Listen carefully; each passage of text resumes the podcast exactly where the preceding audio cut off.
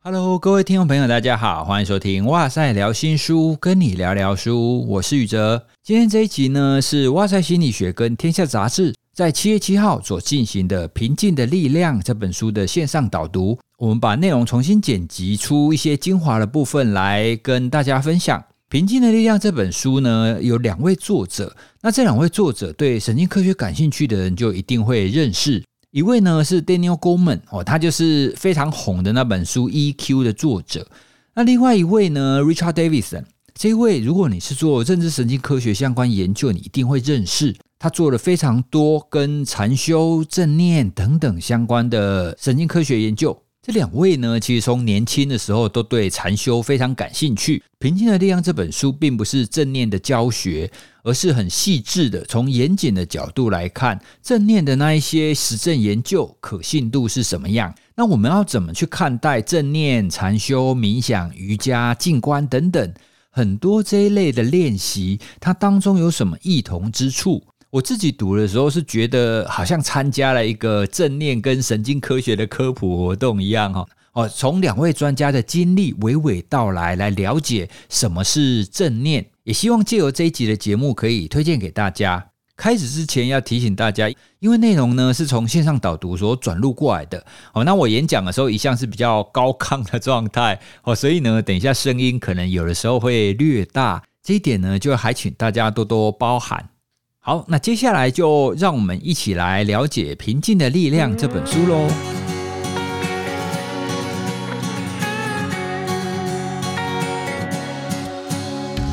今天很开心呢，可以来跟大家聊聊关于《平静的力量》这本书。其实这本书当中啊，如果我们很简单的把它总结的话，它应该就是在谈所谓的正念或者是冥想，它可以对我们的心理带来什么样子的好处。读《平静的力量》这本书啊，你会感觉到从他们两位的生平也没有到很小啦，就从他们年轻的时候感兴趣，然后一路的演进，你会发现整个所谓的正念，或者是我们说它是静观，整个的变化的情况。正念这个词到底是什么意思？它最知名哈，最为人所知，大概就是由卡巴金博士他所首创一个方法，叫正念减压。它的原则就是我们要刻意的专注而产生的这个觉知，而且我们要置身当下，对体验的来去不加以批判。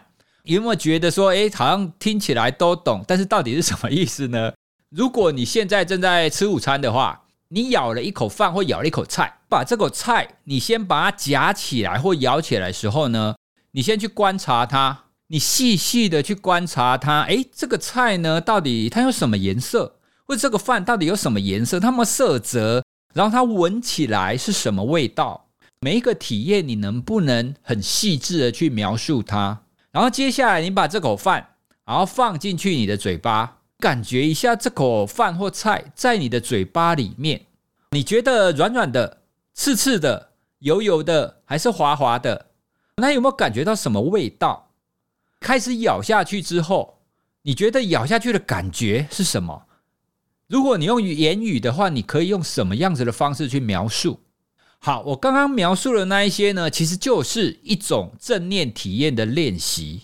卡巴金博士讲的这一句话，刻意专注的意思就是，平常吃饭的时候，你会很刻意把这个这口菜或这一瓢饭，很刻意的去观察它，很刻意的去吃下去吗？不会嘛？所以在这种情况底下，你的注意力就不是在吃饭上面，就不是全然灌注在吃饭上面。第一个，他正念的练习就是你有刻意把注意力放在某一件事情上。第二个呢是当下，当下就现在此时此刻。所以呢，各位你现在在吃饭，你就把你的注意力专注在当下的这件事。第三个呢，就是我们要针对这个体验，尤其是你自己的感受。观察，而且呢，最重要的是不加以批判。也就是说，你吃下去这一口饭，你不要特别觉得说，哇，这个饭真太香了哦，我从来没有吃过这么香的饭。或者是你吃下去这一口肉，你觉得哇，这个肉好油啊，怎么会做的这么油？这个就是批判，不要有这种批判，你单纯用中性的描述。刚刚跟各位介绍的这个例子哈，就吃东西这个例子，就是整个正念练习的一个核心：刻意专注当下，而且对体验不加以批判。好，那为什么要做这种练习呢？当你空白下来的时候呢，你就会想到：诶，我等一下要干嘛？所以我到底要不要吃饭？我要吃什么？这种想法就会进来。所以这个，如果我们把它简单的讲，它就会是一个杂念。杂念的概念就是，当你没有一个目标，没有一个专注的目标的时候，你的脑海当中就会出现非常非常多的想法。那这种想法呢，有的时候会天马行空，但是有的时候不好的时候呢，就会陷入那种负面的思绪。负面的思绪，比方说就担心啊、焦虑啊，诶，我下午要开始工作啦，我会不会做不完啊？哦，或者是难过啦，诶，我昨天跌倒了，我脚还在痛啊，等等的。所以呢，这个就是因为当我们一个独处然后空白的时候，会出现的这种现象。为什么要做这种正念的练习呢？当我们空白的时候，我们会有非常多的思绪在那边，我们会需要去练习抓住你现在的觉察是什么。好，这个就是其中一种练习方法，就是觉察你的内心。那还有另外一种练习呢？我们会说它是一个专注的练习。专注的练习，比方说像刚刚跟请各位，就是把你的注意力好专注在你吃饭这件事上，就是一种专注力的练习。正念的练习，它大概会分成专注的练习跟觉察的练习，大概主要核心会是这两块。当然还有其他的啦，但是大部分我们会先谈这两块。那为什么正念会这样子一直很红呢？来源就是由卡巴金博士刚刚我们所介绍的。因为卡巴金博士他自己也是一个练习静观、练习冥想的这样子的一个修行者，然后呢，他就很想要把这样子的练习，然后推荐给大家。然后他在有一次呢，在做静坐的时候，他就一个很特别的体验。各位，我不晓得大家有没有曾经尝试过去做那种连续三天的静坐，坐在那边不能动哦，你一动也不能动，你也不能讲话哦，你也不能干嘛哦。你一坐可能就要坐一两个小时，甚至三四个小时。之前就有朋友有跟我们说过，他想去这样做，然后他他做不到半个小时，他觉得说很痛，因为我们平常不习惯跪坐嘛，所以坐着就觉得非常的痛苦。可是呢，正念减压它就很神奇的地方是，当你开始痛的时候，然后你就要持续的去扫描你身体的这些感受，就像我刚刚跟各位各位介绍的一样。你觉得说好，那这个痛到底是哪里痛？你是屁股痛吗？左边还是右边？那疼痛的程度有多高呢？那现在有比刚刚还痛吗？或者是比刚刚还不痛呢？那我的手会痛吗？那我稍微动了一下，有比较不痛吗？很细致的去觉察你身体的感觉。很多人这样子做着做着，他就会发现他的痛就会去分离开来。什么意思呢？因为我们一般感觉到哦，好痛哦，这种痛，它其实是分成生理层面的痛，跟心理或情绪层面的痛。比方说，我脚踢到桌角，小拇指踢到，我超痛的嘛，对不对？所以你的内心的感受会是一个我好痛，我好痛这个概念就包含痛是生理层面的，我就是一个心理跟情绪层面的。好，那如果我们可以理解说。我们感受到了疼痛，它其实是可以切分成生理层面跟心理情绪层面的话，那么呢，你在持续做这种正念练习底下，久了以后，你心理层面跟生理层面会分离开来，就是你会知道说，哦，我现在这个痛其实身体上的痛，但是呢，它其实跟我心理跟我情绪上的痛其实是分开的。在这种情况底下，你就一定程度的可以去降低你本来的那种疼痛的感受。因为我们本来的疼痛的感受是心理的加生理的嘛，那现在呢，你把这两个分离了，所以你就只剩那种生理上的疼痛。卡巴金博士就是透过教人家正念的这样子的练习，然后让他们去感受到你的这种疼痛是可以分开的。所以他们第一个正念的练习，其实是帮助那一些长期疼痛的病人。可是呢，他们做了这种正念练习之后，他们的疼痛。他们的疼痛就会明显的降低。那另外呢，其实正念的练习跟所谓的幸福感也是有关系的。像之前曾经有一个研究，他们是透过脑科学的研究，然后他们说好，透过你的脑波的活动的形态呢，全世界最快乐的人是一个喇嘛，持续做长时间禅修的这样子的一个喇嘛，就很多人又会问啊，那禅修跟幸福感的关系是什么？背后当然有非常非常多的因素啦。那在这边呢，我想要借由所谓的正念的练习，告诉大家其中一个因素。那其中一个因素呢，就跟我们刚刚讲的体验是有关系的。因为你吃饭的时候很快就把它吃完嘛，像我平常吃饭大概吃个十分钟、十五分钟就吃完了。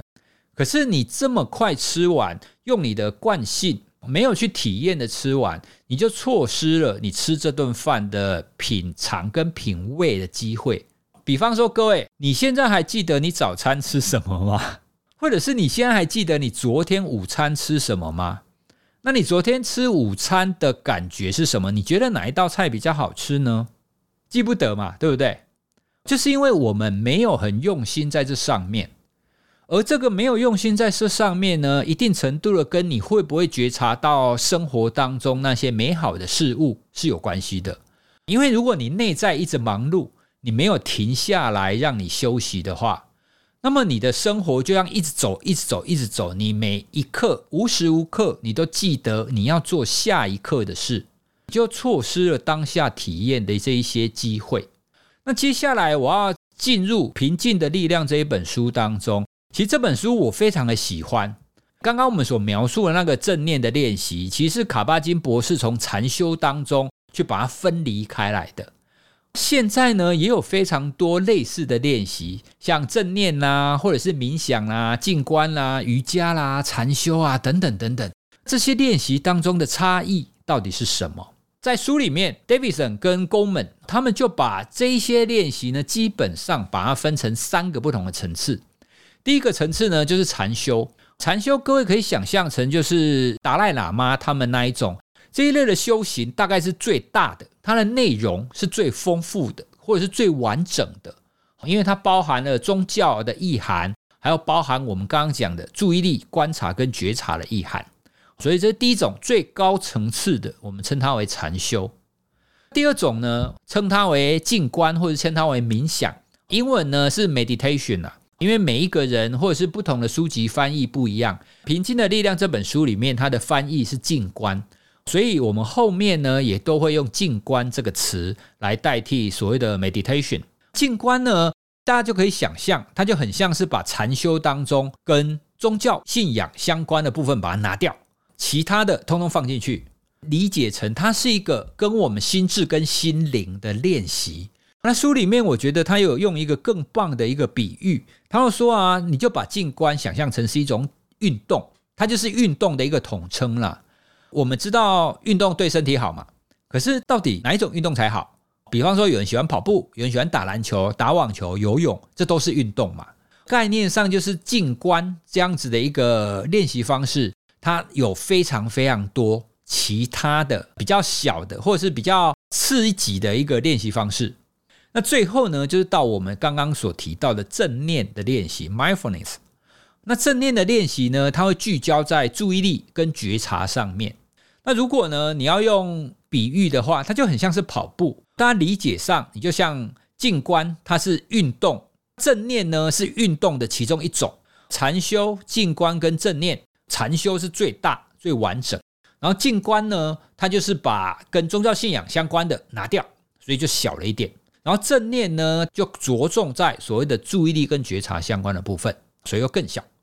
理解了这三种不同的形式，你就更能够知道说，哦，市面上很多人说你要去练习什么，练习什么啊？那这些练习到底有什么不一样？这三种啊，虽然有这种完整性跟深度的差别，可是呢，如果对大众容易接受的程度，就会刚好是相反。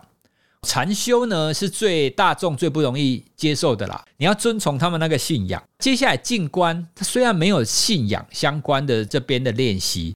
可是静观的练习会需要非常长的时间，所以呢，一般人在工作，我们不太有可能就是每个礼拜花个二三十个小时去做练习。可以做静观的时数也会明显的比较少。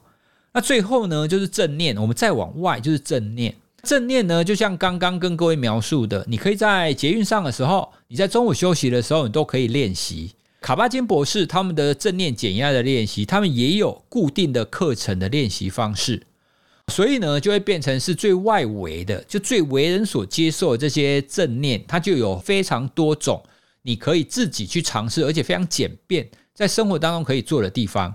那当然还有其他的。其他正念相关的，像比方说我的穿戴式装置，它里面就有一个正念的练习。那它正念的练习就是叫你就是集中去观察你的呼吸。所以像这种穿戴式装置或者手机帮助你做正念的练习，这都是一种被人所接受而且比较简单的一种方法。《平静的力量》这本书当中，其实他们主要是想要回顾到底我们长时间做这样子的所谓的心灵或心智上的练习。对我们的大脑是不是真的有帮助？书里面的总结会产生这四种不同层次的好处。第一个当然就是专注力，比方说你现在如果你想要很专注的听我在跟大家分享的话，那么你就不会被外界、被其他的人、被你现在的环境的噪音所干扰，你也不会去想说，哎，等一下我要不要再午休一下？哎，我等一下要不要就是去喝个饮料？那我等一下我的工作会不会做不完？就不会被其他的念头当拉过去，这是专注力。第二个呢，我要稍微解释一下，叫做自我感。自我感其实蛮有趣的，书里面用一个比喻，我觉得很贴切。比方说，各位现在图上啊看到的是一辆车子，是一辆汽车，好，所以汽车就是一个整体的我。可是事实上呢，汽车我们可以把它拆解成，比方说挡风玻璃、后照镜、轮胎。引擎还有外壳，对不对？其实我们可以把汽车这个东西拆解成非常多小小的部件。反过来说呢，其实所谓的汽车，它其实是非常多小小的这个部件，哦，轮胎、挡风玻璃、后照镜这些组合起来，这些组合起来，我们才叫它汽车嘛。所以呢，这个其实就是我们刚刚提到的自我感。你这个自我感到底是不是很强烈？你有没有办法把你自己把它抽离开来？这个自我感的锻炼当中啊，在所谓的静观当中也是非常重要的一环。那下面两个大家应该比较熟悉，一个就是压力反应。简单的讲，就是你现在碰到一个非常生气的事件，那你你的反应会多大？那透过静观的练习呢，它可以让你的情绪反应会明显的变得比较小一点。简单的说，就比较不会生气啦。那还有慈悲跟同理心。就会让你有比较同理别人，你可以去关心别人。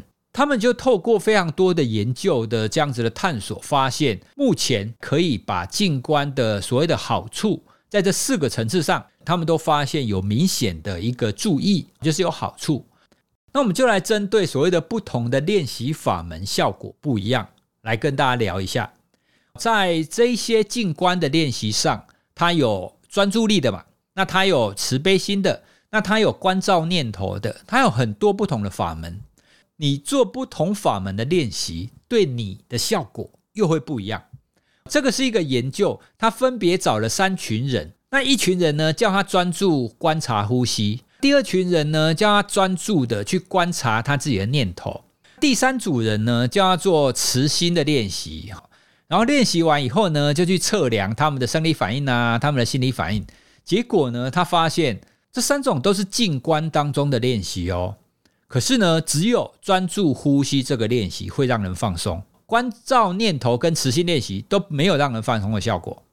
可是呢，慈心练习它可以让人家产生正向的情绪，觉得你在练习完你会觉得有喜悦感，会愉悦。可是呢，专注呼吸跟关照念头都不会。所以我举这个研究是想要让各位可以理解。为什么 Richard Davidson 跟 Goldman 他们要花那么多的时间，整本书在帮大家梳理说，好，那静观这到底是什么？它到底有没有效？科学验证到底算不算数？等等的，就有非常多的细节在里面。你长期静观的练习下来啊，帮我们带来什么样子长期的好处呢？我想要先用刚刚运动的比喻来讲，运动大家就可以知道，你运动完。你就会有那种心跳上升，然后你脑内啡分泌，然后你心情会比较愉悦等等的。也就是说，你只要运动，你就会有立即的效果。然后呢，如果你持续运动，你的心肺就会增加嘛，那你可能又会变瘦，你的肌力可能也会变好。那这种心肺功能的提升呢，它就是一种持续性的提升。所以呢，所谓的静观或是正念的练习，它就是分立即性的跟持续性的。那这个呢，它是一个持续性的一个练习的研究。他们找了那一些非常资深的静观练习者，他的生命时数是九千小时哦，平均是九千。各位可以算算看，他花了九千个小时在练习静观这件事。他们就找了这一群人，然后去另外呢，他还找了一群对照组，就是一般人。给他们做一些压力的测试，然后还有去测量那些生理，还有他们身体的发炎反应。然后他就发现，这些长期有练习静观的人啊，就算他们不是在静观状态，就算他们在一般状态，他们在压力的反应、还有生理的反应、还有发炎的反应，都会明显的比较低。简单的讲，就是他们这一个人的大脑的整体的内心的数值有一种持续性的改变。那另外呢，我也我想要跟各位分享，主要是在这种关于情绪的部分。那情绪呢，大家应该会听过，跟掌管我们情绪、跟生气呀、悲伤啊这一些很大一个部分在杏仁核嘛。那另外呢，你要去管理、去调节你的情绪，你会需要前额叶，就是你的额头这个地方。好了，那他们也观察到了这一些长期静观的人，他们的情绪。就很容易，就很快会恢复，然后不太会受到那种负向情绪的影响。那他就发现呢，他们大脑的这些神经网络的连接也明显的不一样了。第一个，他们遇到这种负向情绪的时候，他们的杏仁核的反应会降低，然后他们的前额叶的反应呢会提高，而且他们前额叶跟杏仁核之间的连接的网络，这个网络的连接会被强化。所以，如果我们用简单的方式来比喻的话，就是它让你更能够去控制、去调节你自己的情绪。也就是说，你不会被生气，你不会被这一些悲伤这种情绪所支配，而是反过来，你可以去支配这一些情绪，你可以去调整这一些情绪啦。不要讲到支配，支配好像太 over 了一点。好，那这个呢是有一位参与者他的提问：正念需要每天练习多久，持续几个月才会开始感觉到改变呢？人家就像我刚刚说的一样，其实你正念你练了一次，比方说各位等一下呢结束之后，你就试着让自己练习五分钟的这种观呼吸、觉察呼吸。那其实研究也发现，你只要练习五到八分钟，你当下你练习完之后，你的注意力就会提升一点。你当下这个状态，你的注意力就会变好。可是，如果你要这种持续性的提升的练习，可能就必须要至少几十到几百个小时才会比较明显。所以，你要说到底要确切时间些多少，这个很难说。这个就会根据你到底是用什么法门练习，然后呢，你一天到底练多久，这样子你才有办法评估说到底什么时候会改变呢？所以大家就用运动的概念，你去想象就知道了。最后呢，我想要跟各位再谈一下所谓的慈悲心。慈悲心这个概念，其实是在正念，就比较纯粹的正念练习当中比较少提到的。我们华人可能很常讲啊，慈悲慈悲哈，我佛要慈悲，对不对？可是呢，其实实际上慈跟悲是分开的。慈心的概念是我希望他人快乐。像比方说，各位，如果你你有孩子的话，你看着孩子的时候，你想着孩子的时候呢，大部分的情况底下是慈心，因为你希望你的孩子幸福快乐嘛，对不对？可是呢，另外一种悲心就是希望他人可以减少痛苦。如果假设你的伴侣或你的孩子、你的家人可能生病了，这种情况底下，你就希望他减少痛苦，那这个时候你的那种感受就是一种悲心。所以，所谓的慈悲心，其实这两者结合起来，你希望别人减少痛苦，而且增加了快乐。那慈悲心当中呢，也有不少的练习的法门，也从研究里面会发现，如果你可以做所谓的自我关怀或所谓的自我慈悲，慈悲心刚刚我们谈的是希望他人嘛，可是实际上它也可以应用在希望你自己。所以，如果希望你自己，我们会称它是自我慈悲、自我关怀，或者是自我疼惜。所以呢，你怎么做所谓的自我关怀或自我疼惜？